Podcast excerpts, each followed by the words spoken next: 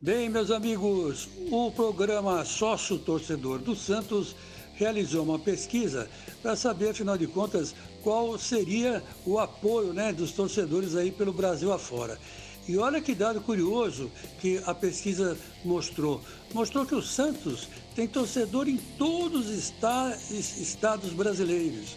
Quer dizer, de norte a sul, de leste a oeste, tem lá um Santista afiliado ao programa Sócio Torcedor.